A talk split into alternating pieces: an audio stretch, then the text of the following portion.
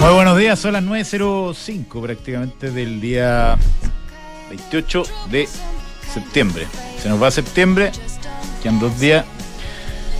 Y el dólar no para de subir, ¿ah? Hace un poquito, 9.88 lo vi en la mañana, subiendo 0,42%. My plano, name ¿eh? is Luca. Eh, pero esto en el contexto de, de una subida global del, del dólar. Sigue subiendo el DXI, que no sé si tú lo sigues, doctor, eh, o lo miras de vez en cuando. Buenos días. ¿Cómo te va? Excelente. ¿Lo miras el DXI o no? No mucho. Ya. El, el DXI. ¿En cuánto está? Eh, no, pero primero hay que saber lo que es. El índice dólar index. Claro, es un es un índice que mide el dólar contra Todas las monedas a nivel todas mundial. las monedas, una canasta de monedas. Mira, hace un año, justo, a, final, a principios de octubre del año pasado estaba en 93, 89. Estamos hablando de grandes monedas. Ahora está Por las medios. 114,6. O sea, subió Mucho menos de lo que ha subido en Chile. ese 25%. Claro, Chile tiene su dinámica, pero el punto es que en esta ocasión, todos los que esperan que intervenga el Banco Central y qué sé yo, olvídate, porque es un fenómeno a nivel global que hoy día eh, esta, alza de tasas que está generando este problema eh, está pegándole a todos los mercados de acciones, los mercados de bonos están hechos papas. La tasa a 10 años hoy día superó el 4% de primera vez del año 2010, estaba leyendo. Entonces cualquier proyecto le subir la tasa en esas magnitudes, obviamente se ve golpeado. ¿Tú crees que nos adelantamos un poco con esta canción? Yo no la quiero poner de nuevo. My name is Luca. My name is Luca, yo creo que Susan Vega. estamos con... Es, es que lo que pasa es lo- la gracia, doctor, Antes poníamos el número, era este, ¿te acuerdas cuando estaba en 666, 66? eh, que lejano sea en esos tiempos. Sí. Eh, ¿Sabéis lo que pasa? Que es importante adelantarse en los mercados. Sí, y un súper experto en dólar, Estar para atrás. que tú lo conoces, me dice que el Banco Central igual va a seguir activo. ¿ah? Se dejó una ventana de los forward. ¿Quién es el super experto en Tú lo conoces muy bien, Posada. ¿Ya? Me estaban dando ¿Qué información directa desde la sala de máquinas. Ahí me manda Richie, que El- otro antiguo colaborador. Ese sí ese le, le apuntaba algo, Me ¿no? gustó. Eh, Me gustó la canción, me dice. Ah, A la Molly. eh, la mole de Hatch Papis. y ella tiene como cinco hijos, ¿no? Sí, está muy bien. Ah, Muy buen tipo, además. otro de nuestra Bueno, ¿qué, dice tu fuente? No, dice que, que, que la ventana de, de para mantener el dólar más o menos estable, el Banco Central mantiene una ventana de, de venta de forward.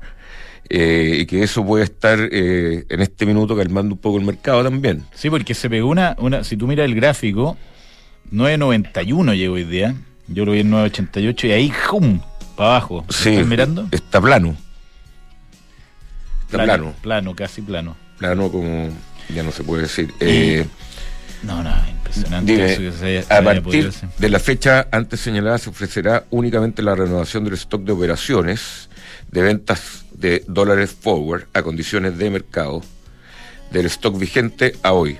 Ya, y un enredo ahí que lo que quiere decir que sigue abierta una ventana hasta el día viernes 13 de enero del 2023. Ujú. Entonces, no es que la- el Banco Central abandona totalmente el tratar de controlar un poco el, el, tipo, el tipo de cambio, que es tan relevante porque el Banco Central la única misión que tiene acá en Chile es la inflación, la cual la ha atacado fuertemente con una tasa de interés que ya es casi, o sea, eh, nominalmente usurera un poco, eh, por decirlo así, porque la tasa real también está súper baja. Pero eh, ellos necesitan controlar los precios. Nosotros somos un mercado muy abierto, muy, muy abierto a, a- a- importamos una gran cantidad de bienes A básicos. pesar de que no queremos fir- firmar los tratados. Los tratados que nos saldría todo más barato Claro. y, y supuestamente habrían eh, un nivel de exportaciones eh, mayor para industrias que no están tan desarrolladas como, como la minería. Pero, eh, y ahí ya hoy día entendí cuál es el punto de por qué estar en contra de, de este tratado. Es porque, y, y ya los, los, lo sacaron diciendo que es un tratado que es pro neoliberalismo. ¿Qué? Liberalismo. ¿Qué? Pro liberalismo. O sea, Neo. como neo, neoliberal, y ya me empezaron a meter esa palabra Ya, el senador La Torre en la mañana escuché. del Frente Amplio. Y ¿Pero eh, qué? Pero vamos a la segunda derivada. ¿Cuál es el problema? Es- ¿Cuál es el problema? que, que es un tratado que está en contra del programa de gobierno, del Ya, gobierno de ¿cuál- Gabriel pero ¿Cuál es el Boric. problema del tratado? El problema es que es neoliberal. ¿Y cuál- ¿Pero cuál es el problema con De eso? ser neoliberal es que ellos no son Es neoliberales. una definición. po. O sea, si yo te digo, mira, este tratado beneficia a, a los ciudadanos de Chile, que supuestamente es lo que tú, todos deberíamos tener como objetivo. No han sacado ni un ejemplo. Mira, No, pero yo, yo pensaba que me iba a decir algo más concreto, como el otro día conversamos con Jorge Es que no hay Sánchez, nada tú- tú concreto. conversaste.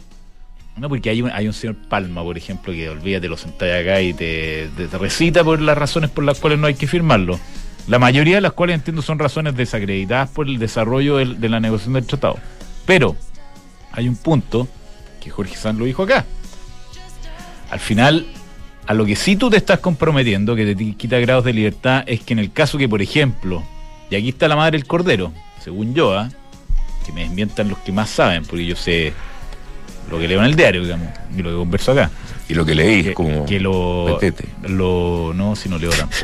¿Ya no? Lo, lo que lo que conversamos acá lo escuchan todos. El problema es que si, por ejemplo, tú quisieras expropiar la minería, Nacionalizar el cobre, por nacionalizar el cobre, efectivamente tenéis más restricciones. Porque haya. o- o- a-. Eso lo habíamos dicho también. Bueno, es que yo creo que ese es el punto de fondo. Si el electricity es pura chaya. Que tú me decís neoliberales, que esto. ¿Qué, qué, qué problema? Ok, ¿qué, ¿qué parte te parece mala de esto? Dímelo en concreto. Es que no lo encuentran. Ah, no, pues es que yo te- no- o no lo quieren decir. El senador La Torre no lo quiso O decir. no lo quieren decir. O no lo quieren decir. Porque si tú en el fondo de tu. Es un poco la discusión de por qué la- la- el tema de, la- de las pensiones no quedó en la Constitución, ¿no es cierto? De la in- inexpropiabilidad de las ¿De qué? pensiones. Inexpropiabilidad. Ahora, esa es más, fa- más difícil, pero el neoliberalismo no. Ni siquiera lo pudiste decir la segunda vez. Oye. Neoliberalismo. Oye, eh, en, la, en la Constitución, ¿por qué no se puso que la- las pensiones eran inexpropiables? Porque están pensando que en algún minuto lo quieren hacer, las condiciones, no quieren cortarse los dedos en ese, en ese sentido. Entonces aquí, en el fondo, más allá que hoy día no lo puedan hacer, yo entiendo que hay una, una idea encubierta, una idea explícita de mucha gente eh, de, la del de dignidad, de expropiar efectivamente, finalmente, la gran minería, de nuevo. si, si tú te fijas, tú te acuerdas que nosotros trabajamos en Copec, Agustinas 1382, frente a, a Copec hay un edificio bien bonito que está la papelera, entiendo, que arriba decía Braden Copper. No me acuerdo. Era- es una minera americana. Anaconda, etcétera. Todo eso se expropió sin pago, más que después se, se hizo un arreglo, entiendo. Eh, cuando se generó Codelco, que expropió toda la minería chilena. Lo que pasa es que las mineras privadas que hay hoy día aparecieron después, vía el, el decreto ley 600, o protegido por. Entonces ese es el punto detrás de, yo creo, del, del TPP-11, que mientras el mundo se está cayendo, hoy día los mercados están cayendo 2%, 1,5%, los futuros vienen mal, mínimos del año, nosotros no queremos firmar esto que está al alcance de la mano y nadie explica bien por qué. Yo, yo creí que tú me ibas a traer la papa. No, no, no. Ah. O sea, la papa es, es Con el- totalmente el- ideológica. con el crisp, ¿ah? No, pues sí, la papa es, eh, es esa. No hay buenos, buenos ejemplos para decir por qué no hay que firmar el TPP-11. No están los buenos ejemplos. Quizás la teoría que tú decís, que la venimos diciendo desde, desde antes también, pero en, en términos de la, de, la, de la parte técnica de por qué el bloque eh, de izquierda no quiere firmar este, este tratado, y sobre todo el Frente Amplio, es porque ideológicamente es un tratado neoliberal. No sé. Pero además están haciendo el loco en, eh, a nivel internacional. a nivel internacional. O sea, si tú decís, eh, mira, vamos, lo hizo la, la presidenta Bachelet, fue el gran acto de cierre del gobierno de Michelle Bachelet, la, la- la generación de esto. Eh, Después no pasó nada, no lo quisieron firmar. Empezó esta historia. Porque empezó después de que el gobierno de, de socialista, incluyendo el Partido Comunista, lo había empujado. Eh, después vino el estallido social, chao. No, no- piensa que aquí íbamos a hacerle la pica, POC, no me acuerdo ni cómo se llama. Hoy lo que me pasó anoche, te juro que fue una pesadilla. Ya, pero espérate, después hablamos Déjame de lo que pasó anoche. eso. termi- terminemos Es que a, es a propósito del estallido social. ¿Qué? ¿Que soñaste que venía un estallido social? No, se me está, me quedé dormido viendo un YouTube y, y se saltó un YouTube de como de la transmisión indirecta que hacía Matías del Río del estallido social con el alcalde de eh, no era Codina, era el otro famoso, Alessandro. que estaban, que se estaban quemando cuatro estaciones del metro en Ya, este, para- en este minuto en la noche, y yo pensé que eh, como estaba Ah. medio inconsciente, Pensaste que pensé, había- chuta, se viene de nuevo esta cuestión Ah, no, porque se era salía en vivo y era más o menos la hora coincidente con la hora que, no, que me desperté. Oye, y, y aparte ese recuerdo, eh, ah, estallido social, entonces no se, no se habló de esto. Y ahora la misma ministra Toa, que debutaba en, una, en un gesto que yo entiendo como de acercamiento, posiciones, que esa cuestión se está perdiendo todas las semanas, desgraciadamente, dijo reflotemos, terminemos esto. Tienen la mayoría en el Senado, lo pueden aprobar y el gobierno que sí, que no, que no nos va a oponer, que sí nos va a oponer, ahora la, la gente del gobierno dice que no lo van a promulgar. Imagínate Piñera no hubiera promulgado un- un- una ley que está aprobada por el Congreso. Bueno, eh, otro tema con Codelco, Gonzalo. Terminamos con el tema TPPB, que ya me tiene más o- más o menos chato. Eh, eh, y, y lo encontré este artículo del Financial Times que trae el DF, que un gigante chino, que es uno de los principales clientes de Codelco, está en aprietos financieros. Eh, Codelco ya dice que le pagaron todo y no tienen pagos pendientes, pero raro que este eh, importador chino de cobre, que se llama eh, Maike, nunca lo había escuchado, eh, que es uno de los mayores importadores de cobre de China, y es cliente principal también de, de Codelco, está con problemas de, de pago en China. Ya que salga de China una noticia así, que sabemos lo de- delicado que son los chinos con sus problemas, eh, me pareció eh, raro y directamente un poco preocupante para, la industria del cobre. Acordémonos que lo que nos lleva, que lleva el tren marginal es China en el consumo de cobre. Y por eso tenemos un precio que todavía nos defendemos y el cobre es rentable. Pero raro esto, así que si que alguien pueda informar algo más al respecto, se lo agradezco. Ya, pues. eh, falta. ¿Cómo está el dólar ahora? Hay que preguntar por el dólar por minuto. ¿Ah? dólar y la UEF, es como en los chistes Coco Legan. Eh, 9.87, volvió a subir ahora. Y el DXI, que te recomiendo seguirlo porque te dan una sensación de lo que pasa con el resto de las monedas. Piensa que el, el, el euro está a 0.95. Y la libra rompió el 0, el 1, ¿no? Todavía no. 1.06.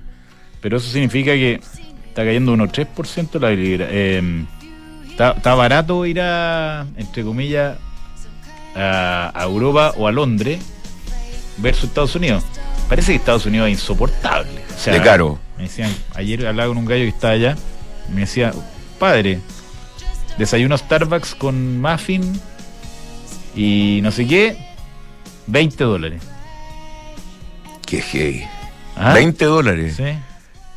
Alguien me contaba también que eran ya unos precios irrisorios. ¿Ah? En, en Miami, sobre Si no todo. me tomo un trago en no sé dónde, 10 dólares el gin tonic. 25 dólares, 30 dólares. 30 dólares. Y eso además son esos gin tonic como de con esas cositas que no Sí, que no, no, no hacen No. ni pío. no sirve no sirve el gesto al barman como Los más disciplinados son sú- bar- súbale, ¿Ah? ¿ah?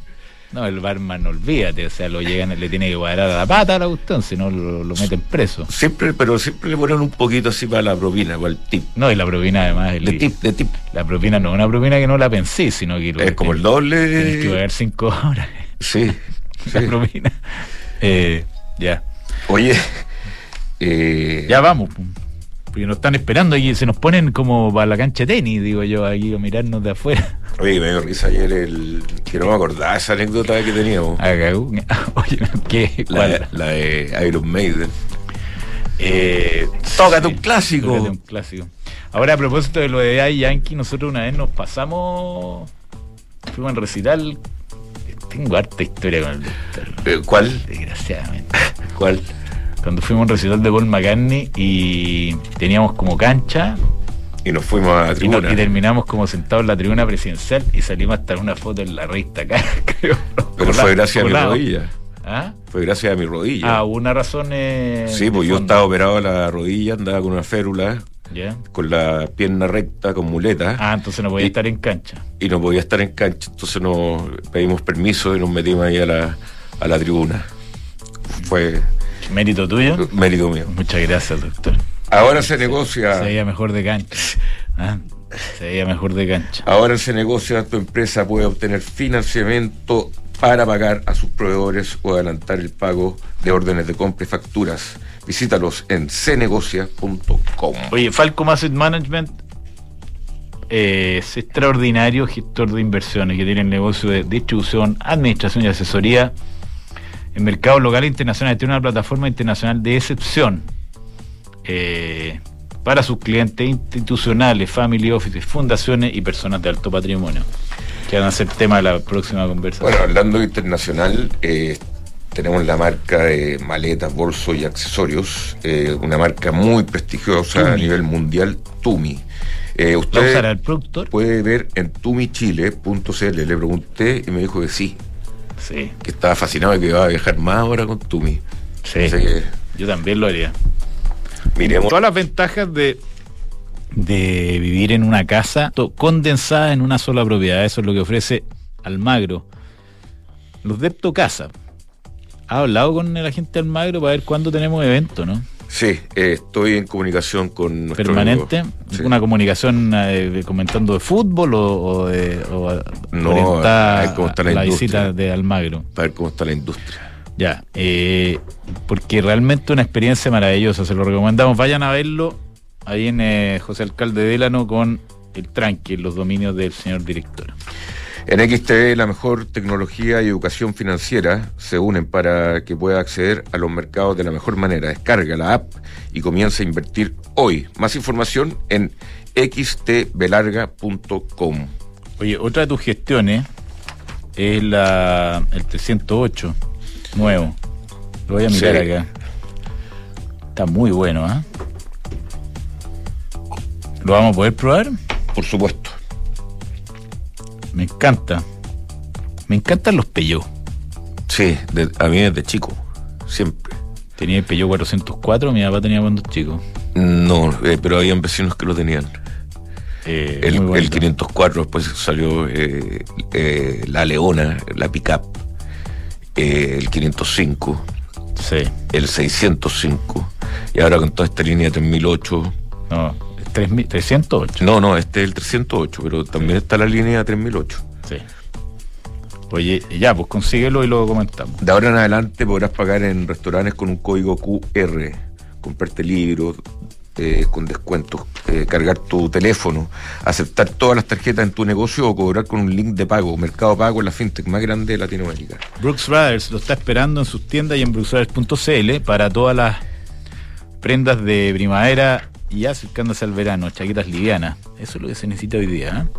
Te esperan en todas las tiendas y en el sitio web, obviamente. ¿Estamos? Estamos.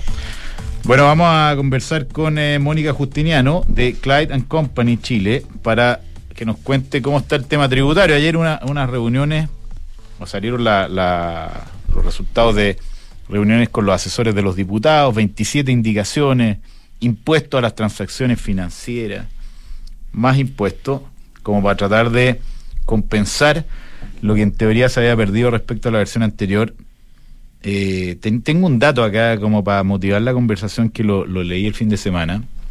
Eh, doctor, ¿te acuerdas de los Reaganomics? Que era la política tributaria Reagan, que bajó impuestos para promover la actividad, hizo la ma- mayor rebaja de impuestos desde la Primera Guerra Mundial, desde 1919 a 1981. Tres puntos del PIB. eh, es, una un cuestión, país. es una cuestión legendaria. Nosotros queremos 3,6. Digo todo con eso. ¿Cómo te va, Mónica? Hola, hola Cristiano, hola Hola. Gonzalo, ¿cómo están? Bien, gracias. Primero que todo, muchas gracias Sí, ¿ah? pues. por, por la invitación. Mira, en verdad, yo por- primero, primero que quería comentar que igual yo encuentro razonable eh, la posición de los diputados, digamos, de, de oposición, en el sentido, bueno, ¿cómo vamos a votar favorablemente si no conocíamos el detalle de las indicaciones? O sea, a mí me pareció que igual, dentro de todo, es razonable desde la perspectiva de la oposición, ¿cierto? Y lógicamente, eh, si bien se les ha manifestado crítica al respecto, también me parece que desde su perspectiva era también bastante prudente, ¿cierto? Esperar las indicaciones. Ahora bien, lo que tenemos tampoco son las indicaciones, lo que tenemos es una minuta, ¿cierto? Con ciertos puntos, que en la práctica evidentemente lo que trataron fue eh, de alguna manera ponerse de acuerdo. No sé si usted lo más probable que han tenido tiempo de, de- de leerla, pero en definitiva lo que te dice en muchas ocasiones, bueno, no hay acuerdo, ¿cierto?, sobre qué vamos a hacer, por ejemplo, para el impuesto, ¿cierto?, las utilidades retenidas. ¿ah? No hay acuerdo si esto se mantiene o no, pero si es que se llegase a mantener, ¿cierto?, evidentemente la tasa va a ser distinta, ya no va a ser eh, un impuesto del 1,8 sobre el 100% de las utilidades retenidas, sino que va a ser un 2,5 sobre el 22%, porque al final de cuentas, eso fue lo que levantó evidentemente el exministro de Hacienda, Hernán Larraín, que obviamente también confirmó ahí en A ver, explícate eso, que no me perdí. El, el- el impuesto a la util- utilidad retenida era 22%. Exactamente. Pero ¿cuál era la base imponible? Era el total de lo que tú tenías registrado en tus registros empresariales, como yo tengo utilidades retenidas por 100, ¿cierto? Se aplica entonces ese 1,8 Sí, el 1,8. respecto de ese 100%. ¿ya? Lo que es ilógico porque en verdad el fisco no es dueño del 100, es No. dueño solamente de un 22. O sea, si uno dice, bueno, ¿qué es lo que usted me debe a mí que no me ha pagado? Pensando evidentemente que también dentro de la reforma, porque hablo de 22, porque se supone que el sistema desintegrado completamente, que es lo que también está propuesto en esta reforma que se ingresó el 7 de julio pasado, ¿cierto? Supone de que yo como accionista, ¿cierto? Cuando a mí me reparten un dividendo, voy a tener un impuesto ya no un sistema semi-integrado, sino que completamente, digamos, desintegrado y por lo tanto mi impuesto va a ser de un 22%. Y es por eso que se estima entonces, bueno, usted me debe ese 22%, porque esas utilidades no le han sido repartidas, están aposadas, están suspendiendo la tributación de los impuestos finales y evidentemente yo, fisco, dejo de, recaudar y por lo tanto te establezco un impuesto, un interés, como está dicho acá en esta minuta, un, en verdad es un interés por el hecho de que no me has a- no me has pagado este impuesto por utilidades que están retenidas en la empresa. Yo no encuentro una cabeza de pescado esa cuestión. Pero bueno, Pero eso es con el stock doctor. que hay actualmente de utilidades retenidas. Eh, claro. Y ahí evidentemente el punto que siento que aquí la minuta tampoco se hace cargo, ¿qué pasa con las sociedades holding que en definitiva está bien? Yo tengo una sociedad holding, tengo utilidades retenidas, pero en verdad no es que tenga la plata. Claro. La plata yo la tengo, no sé, la saqué del área inmobiliaria. cual- cualquiera que haya, haya emprendido entiende que esa cuestión es una, realmente una cabeza de pescado. O sea, si yo gano 100 y lo reinvierto al próximo negocio, ¿por qué voy a tributar como persona sobre eso? Es que antes O sea, estaba. La empresa, No, pero es que ese es el concepto que hay detrás Claro. cuando dicen no me ha pagado el impuesto. Exacto. No me ha pagado el impuesto.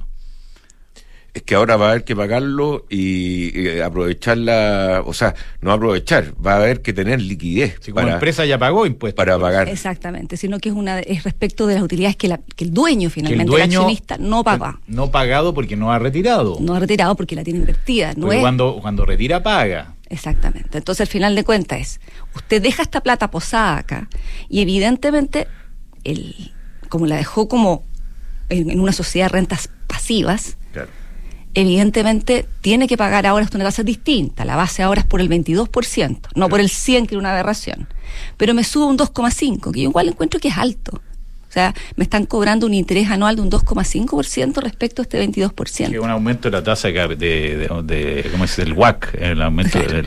No, y hay O otro sea, tema- la tasa real Tasa que de uno fondeo, termina pagando. Exactamente. Y hay otro tema que, que a mí me llama la atención, que tampoco está incluido en las indicaciones, que yo entiendo que tengo que hacer la reserva de que mientras uno no vea el texto, tam- a lo mejor hay cosas que se pasaron en esta minuta. Pero ¿por qué dejaron fuera a, eh, digamos, a la posibilidad como, como sociedades de chimenea? Porque no, no son todas las sociedades las que tienen que pagar este impuesto por utilidades retenidas. Son solamente aquellas sociedades que se consideran pasivas. Pero también dentro de las sociedades que se consideran pasivas están las rentas inmobiliarias. O sea, si yo tengo un multifamily, ¿cierto? Tengo una sociedad que lo que tiene es un edificio y que lo arrienda, también estoy dentro de lo que se considera como rentas pasivas. Y eso también no es tan uniforme porque cambiándome de tema, pero para lo que son las rentas pasivas, cuando uno tiene rentas pasivas en el exterior, que son 41G, ustedes los tienen que haber escuchado alguna vez, ¿cierto? Que yo evidentemente no solamente estoy obligado No a... nos sobreestime. Bueno, pero uno, uno como persona natural cuando invierte afuera, ¿cierto? La regla general es que tú tributas por las rentas que percibas. Salvo que yo, tú- yo tenga una inversión controlada en el exterior. ¿ya? Pero, y sobre esas rentas pasivas. Pero esas inversiones controladas pasivas en el exterior no se consideran efectivamente si yo lo que tengo son inmuebles para la renta. Entonces, desde un punto de vista de las rentas extranjeras, no se me consideran pasivas devengadas. Las que yo, por ejemplo, tengo un inmueble, una sociedad que tiene inmuebles en Miami que los tengo para arriendo. No estoy obligado a tener que retener, a tener que reconocer esa utilidad en Chile. Pero acá sí me consideran que es renta pasiva la persona que sí tiene, una, tiene un negocio inmobiliario en el país. Y por lo tanto, si tiene rentas retenidas, ¿cierto? Utilidades retenidas, caigo de- dentro de este de esta situación que tengo que pagar este 2,5 por el 22%. Entonces, de alguna manera queda que no, no, no queda, no quedamos en la misma situación. Desbalanceado. Yo te- tengo también otra pregunta menos específica, eh, pero que para mí es relevante por lo menos, es que el, eh, esta reforma se está tratando de vender como una reforma pro inversión. Eso le oía a Naranjo ayer al, presidente de, la Comisión de, Hacienda del, Congreso. El- los mismos ministros están diciendo que es. ¿Qué tiene de pro invers- inversión? Mira, eso fue lo primero que leí rápidamente en la minuta. Dije, bueno, veam- veamos qué, porque al final yo me di cuenta que la balanza está dada para mejorar lo que nosotros ya hemos levantado en varios foros, ¿cierto? Todos los abogados que nos digamos puestos, ¿cierto? A temas de que no estaba bien resguardados los derechos del contribuyente. ¿ah? Por ejemplo, todo lo que es la norma antiilusión, evidentemente se trató de arreglar, de, mejorar.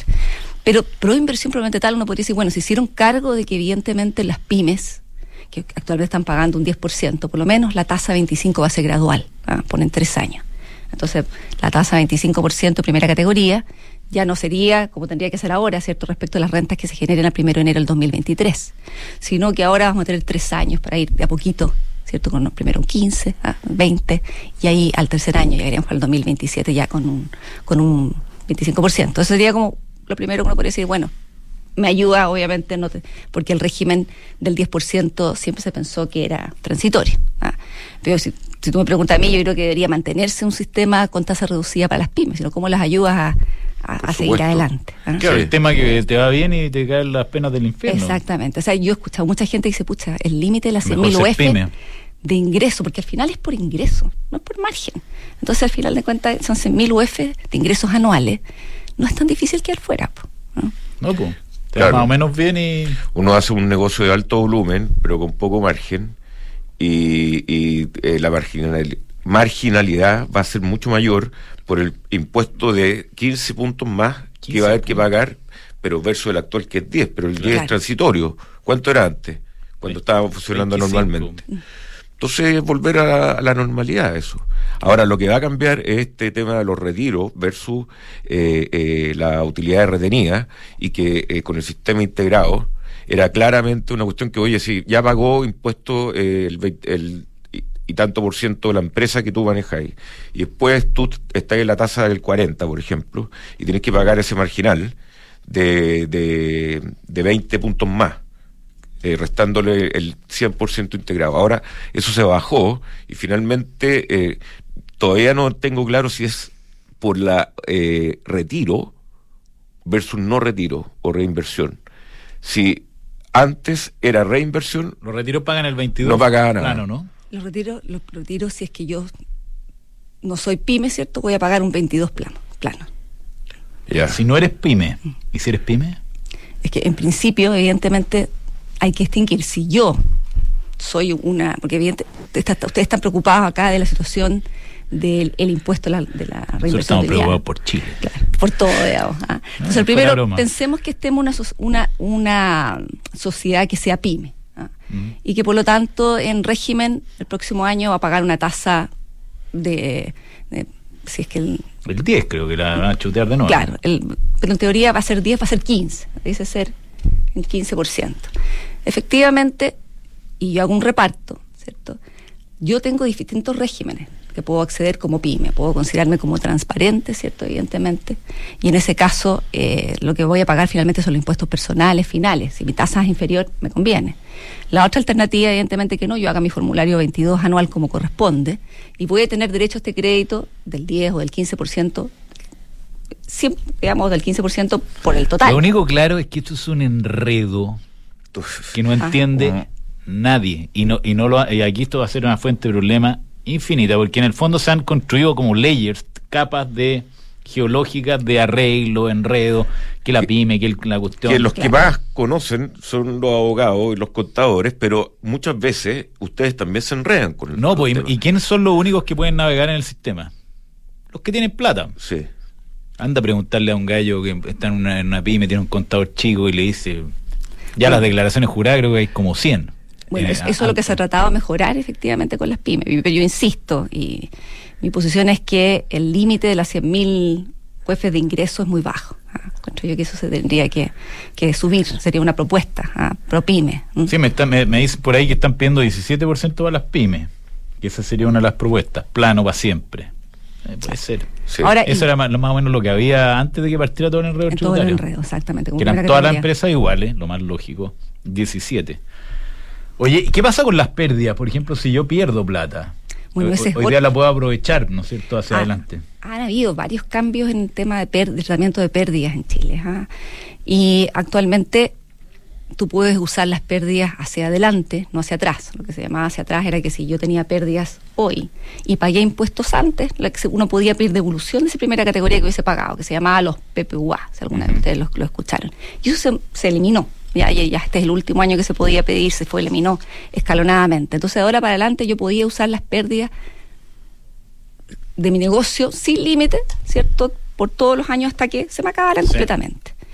Pero bien, bueno, una de las, de las disposiciones incluidas en esta reforma es que yo pudiese usar solamente el 50%.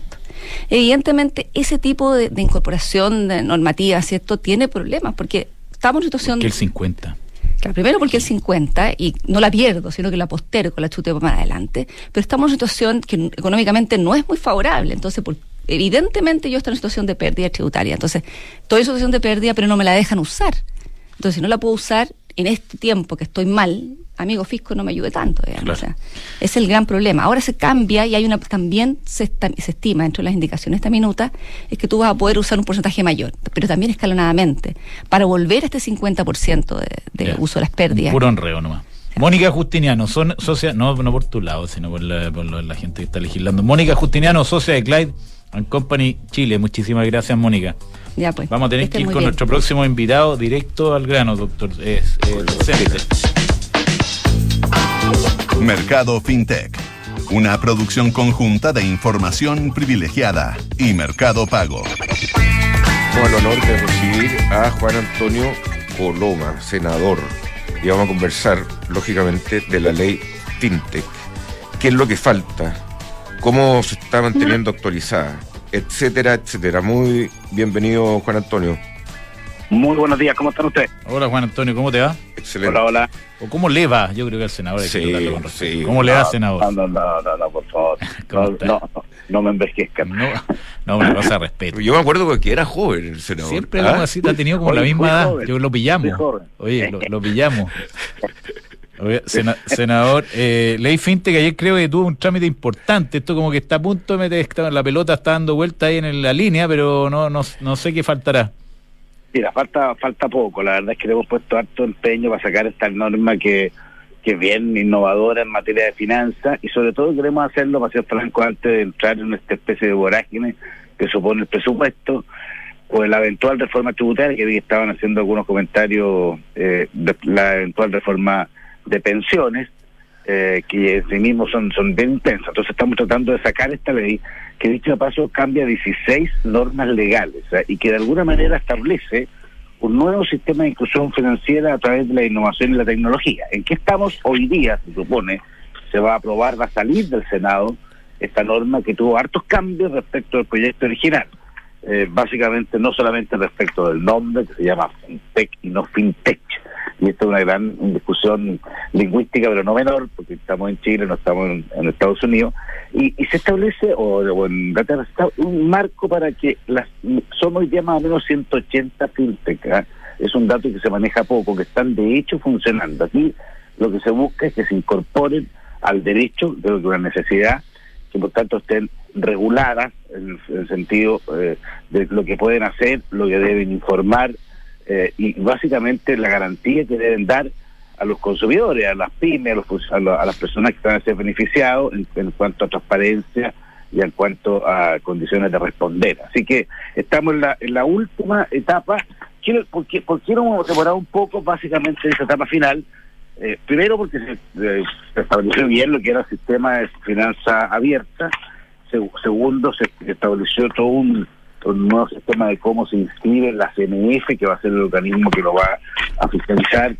Eh, tercero, eh, cómo eh, incorpora las incursiones, las entidades ya fiscalizadas por la CMS, que va a tener opciones de realizar actividades vinculadas a la fintech, sean desde las actuales eh, eh, instituciones financieras como las cajas de compensación, cómo garantizar los datos, o sea, la- cómo se traspasan los datos, que es muy importante, que que siempre son personales y siempre requieren conocimiento, cómo se reembolsan eh, los cobros del sistema de, eh, de, de- de- finanza abierta, cómo se, qué es lo que se informa al servicio de impuestos internos, que son básicamente, y esto es una larga discusión, al final son los financieros virtuales o criptoactivos, que por primera vez se incorpora a la legislación, y que esto me parece que es bien importante eh, que, se, haya hecho de esa manera.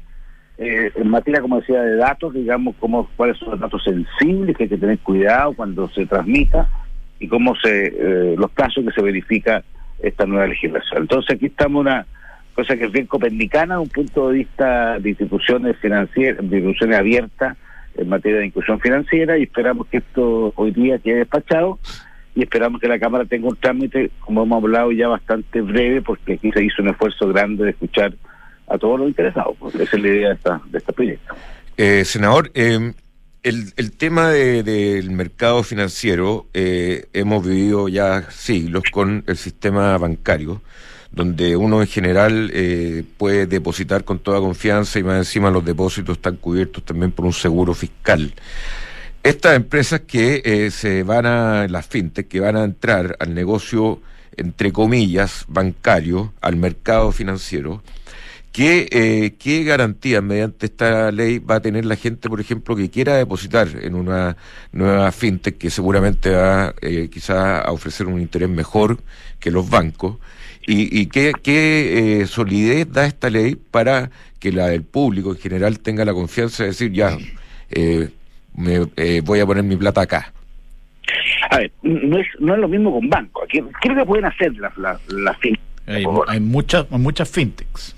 Claro, hay- mira, hay como hay, hay restaurantes, eh, hay 160, hacen- y que hacen como 20 cosas distintas. ¿Dónde están los grandes? Primero, plataformas de financiamiento colectivo, no es que pasen los cursos, sino que pueden organizar pymes bajo alguna estructura y ofrecer ese conjunto de necesidades a una entidad eh, Crowd, crowdfunding, eso.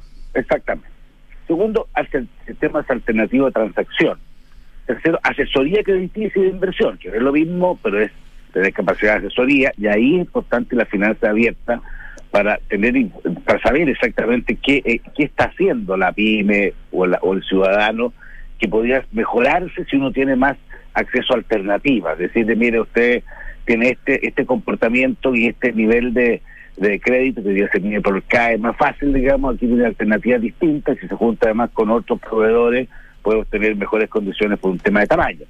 Cuarto, custodia de instrumentos financieros, que eso es bien importante. Quinto, y aquí yo creo que va a haber harta actividad el rotamiento de órdenes e intermediación de instrumentos financieros, en el fondo la forma de pago.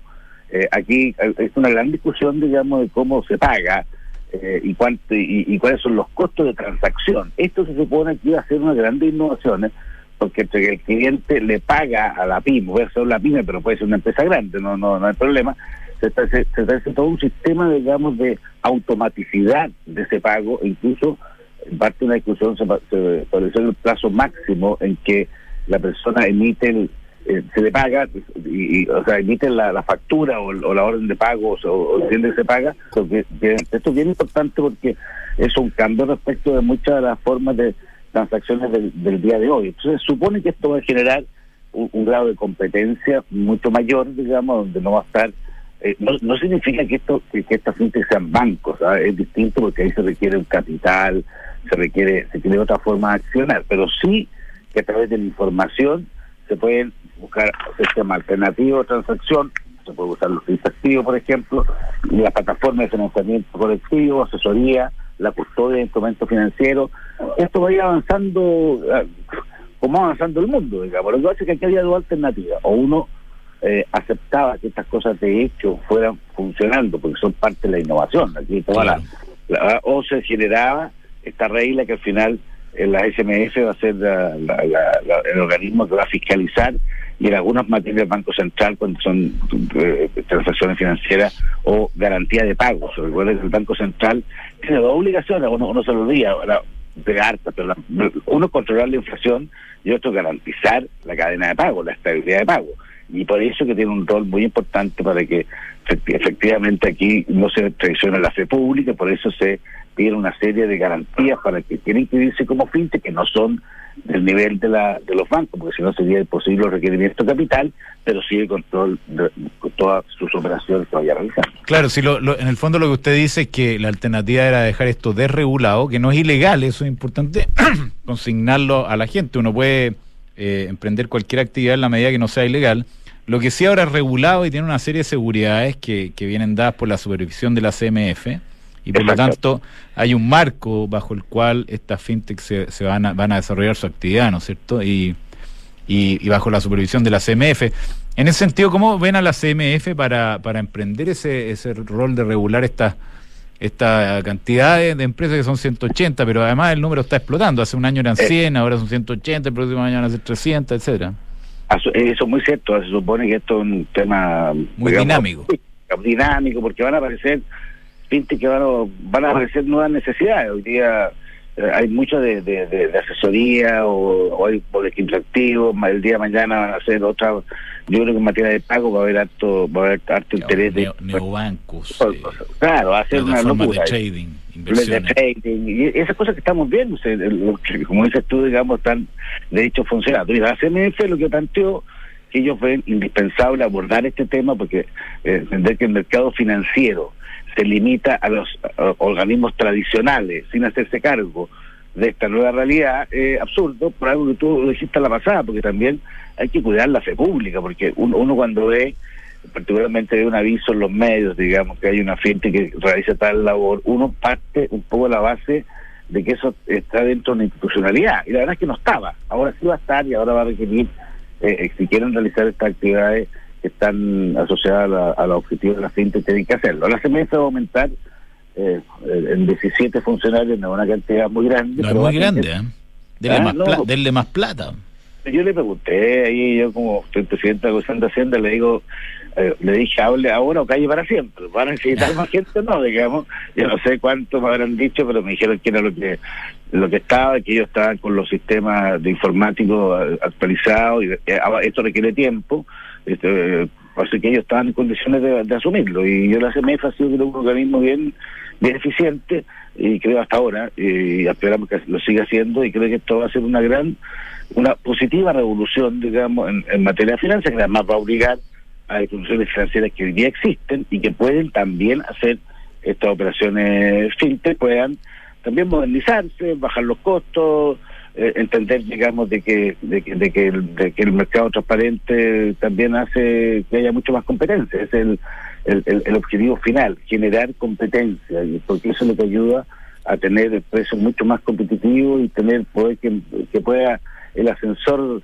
económico pueda pueda subir y bajar en el sentido de que no se concentre sino que pueda haber ca- capacidad de dispersión y por tanto eh, caras distintas, ojos distintos, mentalidades distintas, técnicas distintas para todo lo que tenemos que ver en el mundo financiero. Eh, finalmente, eh, senador, eh, ¿va a llevar algún tipo de sello eh, el, eh, estas fintech con, con, esta supervisión de estas 17 personas tipo sello que le dé como confianza al, al consumidor, al cliente, eh, regulado por la superintendencia. Esa- es- Ese es exactamente tú apuntaste un punto central, porque, porque a partir de la publicación de esta ley con este funcionamiento fintech, no va a ser ya algo como es hoy día, que es una instituciones de hecho que desarrollan tareas, como las dije, diversas, pero que tienen que ver con actividades básicamente económicas. La fintech va a tener un estatus eh, distinto de regulación y por tanto de responsabilidad eh, en, todo lo que supone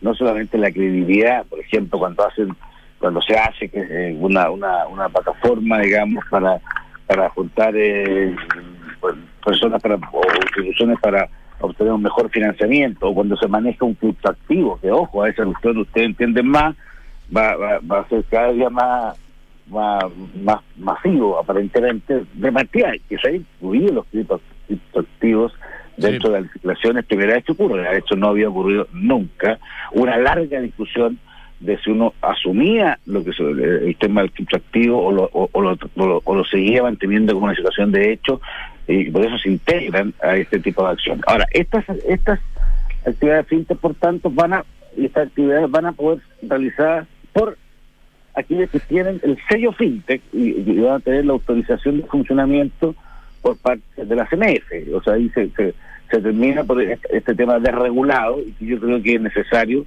para precisamente enfrentar los desafíos que vienen para adelante. Excelente. Eh, senador Juan Antonio Coloma. Falta entonces que pase por la Cámara de Diputados.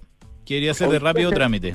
Sí, hay, hay un solo tema que también quiero dejarlo 10 segundos, digamos, al final, que tenemos que resolver hoy día, que tenemos una discrepancia, que es el plazo de manejo de datos hacia atrás que la aplicación de esta ley supone. Porque cuando hablamos de finanzas abiertas, la idea es de que para poder tener, eh, para que sea abierta hay que tener información. Si La Ujú. información debe ir, eh, que uno puede pedir a una institución financiera, debe ir, en el fondo, cinco años para atrás o de aquí para adelante o 180 días. Esas son como las tres opciones que tenemos que resolver el día en el Senado. Copien, copien donde funciona, pues, en Inglaterra o en Brasil. usted- ¿Mm? funciona como, como yo, el ahí me pregunta qué sé yo, si no ah, y, y funcionan todas de formas distintas, es parte del- de la realidad. Los, México tiene un sistema, Inglaterra tiene otro sistema, países que han, que han funcionado bastante en esto, entonces estamos tratando de llegar a un buen acuerdo y eso es lo, lo que nos falta hoy día, pero hoy ya se despacha, se llega a un acuerdo y esto entra en la Cámara de Diputados, que yo sé que están esperando con alto entusiasmo y deberíamos, ojalá esto, dentro de este año,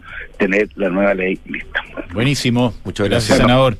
Chao. Muchísimas gracias. Un abrazo, eh, Juan Antonio Coloma, entonces. Entre paréntesis, hoy día hay un evento de, hablar de este, vamos a hablar de esto, ¿ah? yo estoy participando, plataformas de inversiones digitales, la nueva frontera.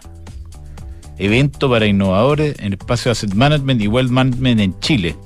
Hay un evento hoy día en la Torre Titanium.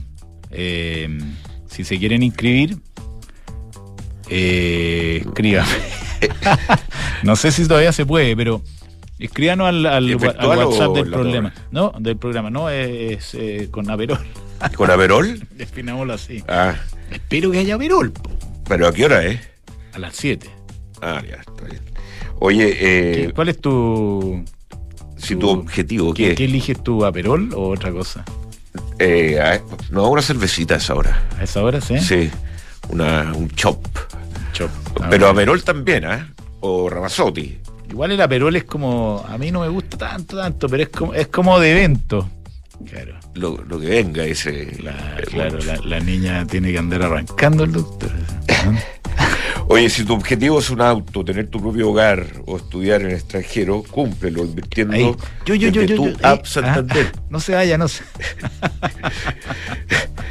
Eh, A propósito de inversiones digitales. Sí, o sea, si tu objetivo es, puede ser cualquiera, eh, en la app de Santander uno lo, lo, lo diseña y lo implementa a través de esta app que está en santander.cl. Oye, hablando de, de cosas bien hechas y que funcionan bien y, y que son digitales, el e-check de Gonorrenta. Que uno se chequea sin pasar por la por el counter. Sí, pues, Eso, es, eso es la, la de- digitalizar de verdad un proceso. tú lo usaste ahora, ¿no? Eh, no lo he- no, no, En, en este- en esta semana 18 No, no, no, sí, buen auto mío. Sí. Manejando mucho. Manejando más que Que el. El que el señor director. el señor director le, le gusta manejar. Ah, bueno, pellos, la flota. Sí, cuando hay que sacarlos con camisa fuerza. No, pero un amigo mío lo usó, se lo recomendé, el e-check me dijo impresionante, impresionante. Eh, entre a EconoRent y haga toda su transacción ahí en línea. Book. eh, bueno, el, tú y, y el director son grandes usuarios de Sí. Book. Es que Usuarios. Eh, no, no es que yo lo... lo- no eres me- de recursos humanos, No meta pero los dedos, pero me- yo me, si me la liquidación de sueldo. Oye, me he acercado a ver cuando están preparando la cuestión y digo, a ver, no lo puedo creer. Y tiene una, una, una panel donde están todos los sueldos, las- la- los pagos de las imposiciones, los- toda esa cuestión que uno hacía a mano, o que uno lo, lo hacía con la contadora. la contadora, claro, con cheque, una cosa muy La moderna. gratificación, todo eso Claro. Todo eso se lo resuelve con el know-how, que es lo más importante, y proceso en línea, sin papeles, sin nada, book. Por Velar eso le bien. Y PwC le resuelve otros problemas, por los problemas difíciles. Lo asesora en temas de auditoría, de estrategia, temas eh, tributarios. Eso es The New Equation, que es una mirada multidisciplinaria a estos problemas tan complicados. Los expertos PwC lo hemos tenido varias veces acá y ustedes entienden que saben mucho. Oye, la multistrada B4S está ahí en Avenida Las Condes 11.412 o en ducati.cl. Eh, puedes agendar un test drive sin compromiso, puede probar la moto, va a quedar maravillado de la ya sea la multistrada B4S o la multistrada B2S. Las dos son buenísimas. Eh, ahí en Avenida Las Condes 1412. Antes de irnos, Gonzalo, quería eh, comentarte que unos amigos nuestros que compiten a nivel a nivel nacional, pero también con empresas mundiales, respecto a, a todo lo que es asesoría de real estate. Y nuestros amigos de GPS Global Property Solutions, Sí, que es una empresa local, sí. eh, se ganó el primer premio, Mira, ganándole a sus competidores mundiales que también son amigos nuestros. que también son amigos nuestros como Colliers y CBRE. Sí. Eh, pero en esta, en esta, con mucho orgullo me estaban comunicando que, que, ¿Quién que, ganaron este súper. No, eh, su, la misma jefa, eh, la Lorena. Mira. Así que la voy a Es tener que bien invitar capaz a- la Lorena. su- capa, Sí, yo la he escuchado acá. es súper capaz. Muy buena. Así que también ganaron en eh, todo eso de, de- de la atención a los clientes en el tema real estate. Así que Muy ahí bien. le dejamos su mención. Oye, y eh, hablando de tema real estate y gente capa, Independencia Renta Inmobiliaria, que hoy día tiene más de 32 millones de UEF administradas. Y el 50% son activos de eh, renta, ¿cómo se llama? De bodega. Bodenor Flex Center, por ejemplo, son 750 mil metros cuadrados en bodegas para arriendo y sigue creciendo. Así que muy interesante lo que está haciendo Independencia Eso, Vamos y volvemos. con Diego Paul. Analizar los problemas desde nuevos ángulos para descubrir soluciones que brinden resultados sostenidos y generen confianza. Eso es The New Equation, la nueva estrategia de negocios de PwC. Una combinación de habilidades, experiencia y tecnología para dar forma al futuro. PwC, construyendo confianza para hoy y mañana. Visítanos en www.pwc.cl. Desde hoy, contratar una cuenta corriente en dólares es tan fácil que lo puedes hacer en solo tres clics. Si eres cliente Santander, contrátala 100% digital. Una cuenta con la que podrás comenzar a guardar tus dólares para transferir al extranjero, recibir transferencias en dólares, comprar y vender dólares online e invertir en mercados internacionales y mucho más. Conoce más y contrátala en www.santander.cl. Santander, tu banco. Infórmese sobre la garantía estatal de sus depósitos en su banco o en www.cmfchile.cl. De ahora en adelante, podrás pagar en restaurantes con un código QR sin tocar dinero ni máquinas, comprarte tus libros de estudio con descuentos, cargar tu celular sin salir de casa, aceptar todas las tarjetas en tu negocio o cobrar con un link de pago. Por eso y muchísimo más, de ahora en adelante Mercado Pago, la fintech más grande de Latinoamérica.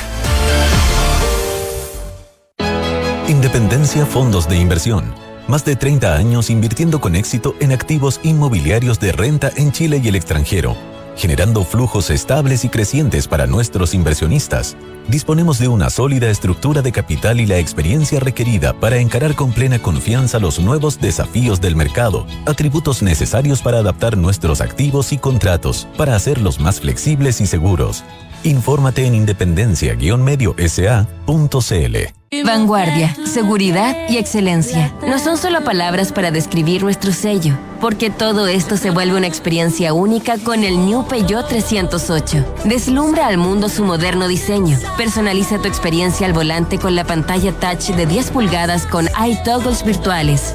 Ilumina tus caminos con sus faros LED y vive una nueva experiencia de conducción con el iCockpit Display, exclusivo de Peugeot. New Peugeot 308. Unique Sensations.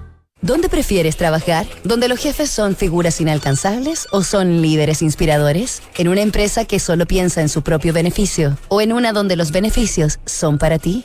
¿Dónde quieres trabajar? ¿Donde te consideran un recurso o una persona? En Book nos centramos en las personas. Por eso queremos cambiar la forma en que tu empresa las gestiona. Porque una vez que cambias el switch, puedes cambiar la vida de tus colaboradores. Cámbiate a Book y crea un lugar de trabajo más feliz. Visítanos en buk.cl. ¿Qué es vivir más simple? Vivir más simple es es disfrutar un gran espacio al aire libre, sin tener la preocupación de mantenerlo. Cámbiate los olivos de Almagro, espectaculares dentocasas con todas las comodidades de una casa y todas las ventajas de un departamento. Vivir en grande puede ser más simple en los olivos de Almagro. Conoce más en almagro.cl. En Falcom Asset Management somos expertos en inversiones. Nuestro compromiso es dar seguridad a nuestros clientes que los ayudaremos a alcanzar sus objetivos financieros de largo plazo. Falcom Asset Management es liderado por sus socios, quienes con su experiencia permiten asegurar la continuidad en la filosofía de la compañía, la calidad de los procesos y el servicio a los clientes. En Falcom Asset Management construimos relaciones duraderas con nuestros clientes, basadas en excelencia, servicio y confianza. En Cenegocia puedes gestionar todo el proceso de compras de tu empresa, desde las cotizaciones y licitaciones hasta el pago a proveedores. Y ahora con el nuevo servicio Cenegocia Pay, las empresas también pueden obtener financiamiento. Obtén capital de trabajo y financia el pago a tus proveedores, órdenes de compra y facturas. Nuestro financiamiento es rápido con las mejores tasas y 100% digital. Tener financiamiento ahora es posible en Cenegocia. Visítanos en cenegocia.com. vuelta para hablar con Diego Paul. Antes les comento que si quieren ir al evento de plataformas de inversiones digitales, en RegCheck me dicen que se pueden inscribir. Hay un link ahí con eh, ponen sus datos a ver si consiguen un cubo. Reccheck.com con Q. Estamos con Diego Paul, entonces operador de renta variable en Chile. Señor Paul, ¿qué pasa en el mundo? Estamos Hola, malos. muy buenos días. Para variar. No, bastante- en realidad no, no sé qué tan mal, porque ha habido bastante volatilidad en el Ah, mercado. De hecho, se fue a de hecho, 9.79 el dólar. Nosotros mientras Sí, conversábamos cualquier cosa.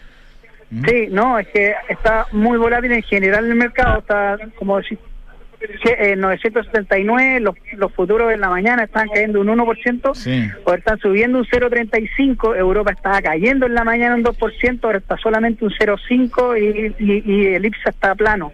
Así que bastante vola- volatilidad. La- las tasas de 10 años, por ejemplo, en Estados Unidos en la mañana estaban en un 4%, ahora están en un 3,85. Entonces, como que los mercados están muy volátiles durante... Sí, hay bastante vola- volatilidad. ¿Y alguna Eh, cosa en muy- particular que cambió el, el ambiente o no? El tema salió a intervenir el Banco Central, el Europeo. Banco de, de- Inglaterra. De Inglaterra salió Ah. salió a comprar la curva más larga de 30 años. Como una, le- ¿cómo se llaman? Quantitative easing estaría partiendo, ¿no? Eh, sí, pero con la, con la curva larga, es un netamente por un tema de, de, de lo- de la- de los fondos de pensión. Ahí es un poquito más, más extenso, pero es principalmente eso, que ahí hay una levantada muy rápida de la tasa de 30 años y eso estaba complicando los fondos de pensión, entonces tuvo que salir a intervenir esa parte de la curva. Eh, el mercado nacional, eh, plano, muy poco volumen, eh, la acción más transada es CSU con 720, mi- eh, vein- 720 millones de pesos. Eh, Soki, que siempre la, la más transada, no está haciendo hoy día, principalmente porque hay un corte de dividendo en Estados Unidos. Entonces, todo el volumen, generalmente el volumen que se hace en Soki el tema de arbitraje con el AR y hoy día, como mañana está Mañana está exhibiendo Soki afuera, los que arbitran no paran un poquito porque se cierran los libros.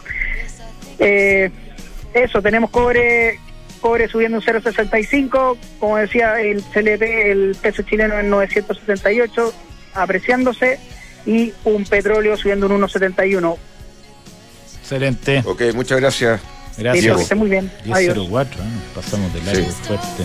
Ya. Muy buenos días.